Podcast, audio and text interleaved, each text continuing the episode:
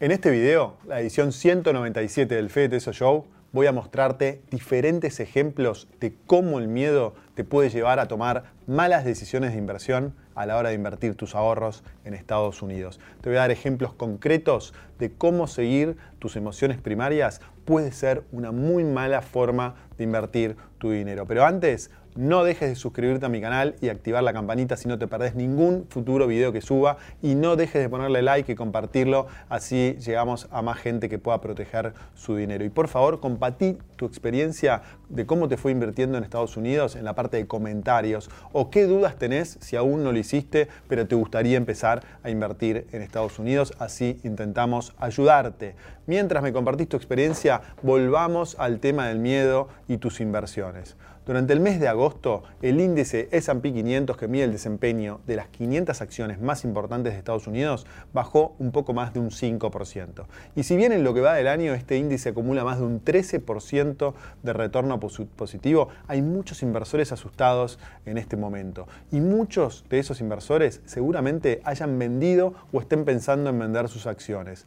En este, esos inversores están asustados con esta baja, no quieren perder más dinero y el mecanismo de defensa natural que tenemos los humanos los impulsa a vender las acciones y a dejar de sufrir en forma inmediata. Pero es importante que aprendamos a controlar esos básicos instintos de supervivencia si queremos lograr buenos rendimientos con nuestras inversiones. Y para que puedas lograr esto con mayor facilidad, quiero compartir contigo algunos gráficos que muestran información muy relevante que estoy seguro que te va a ayudar a entender cómo funciona el mercado y por qué controlar estas emociones puede ser una de las claves del éxito.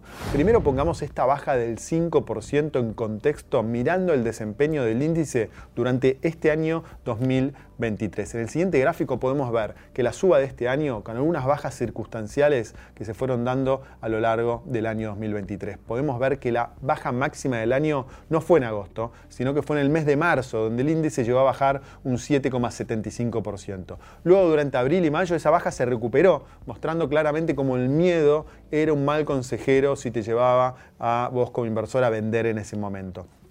Si un inversor vendía en ese momento, se perdía la recuperación posterior que acumula un 13% de resultado positivo en lo que va del año. Y lo mismo probablemente pase ahora. El que venda se podría perder la recuperación que se podría venir. Pero para poner, más contexto a esta información, veamos lo que pasó durante los años anteriores en el índice S&P 500, mostrando las máximas bajas para cada año versus el retorno total del índice en cada uno de esos años. La columna que dice DD es la máxima baja acumulada de ese año y la columna que dice TR es el retorno total de cada año en cuestión. Algunos casos llamativos para comentar. El primero es el del año 2020, donde el mercado llegó a bajar un 33,9%, pero luego terminó el año en positivo en un 18,4%. Es decir, la peor decisión que podía tomar un inversor era no vender si estaba comprado o comprar si estaba fuera del mercado. Hubiera obtenido un retorno extraordinario durante ese año. Cuando todos tienen miedo, hay que comprar, sería la conclusión de este análisis. Pero vamos a un segundo ejemplo de esta máxima, ahora focalizando en el mercado de los bonos norteamericanos. En el siguiente cuadro vamos a ver la tasa de interés que paga el bono del Tesoro norteamericano a 10 años. Hoy esta tasa está en el 4,3%, la tasa más alta desde diciembre de 2007. Pero el cuadro no solo muestra esta tasa nominal, también muestra la tasa real, que es la tasa nominal menos la inflación, que hoy también está en máximos desde julio del 2009 con un 1,97% real, como vemos en la línea azul. Este importante incremento en la tasa que paga el bono del Tesoro norteamericano a 10 años provocó un importante derrumbe en el precio de los bonos durante los últimos años.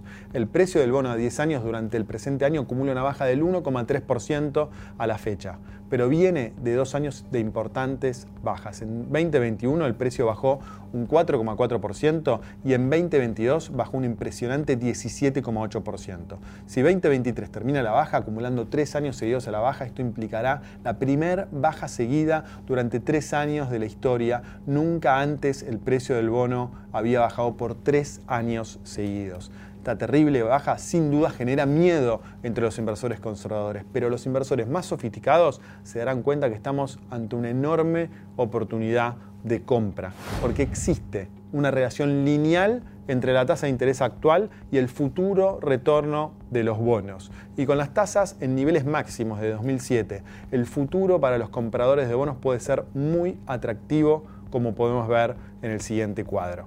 El cuadro muestra la tasa de interés inicial en su eje horizontal, por ejemplo. La tercera barra celeste muestra una tasa de interés del bono a 10 años de entre el 4 y el 4,6% al inicio del periodo.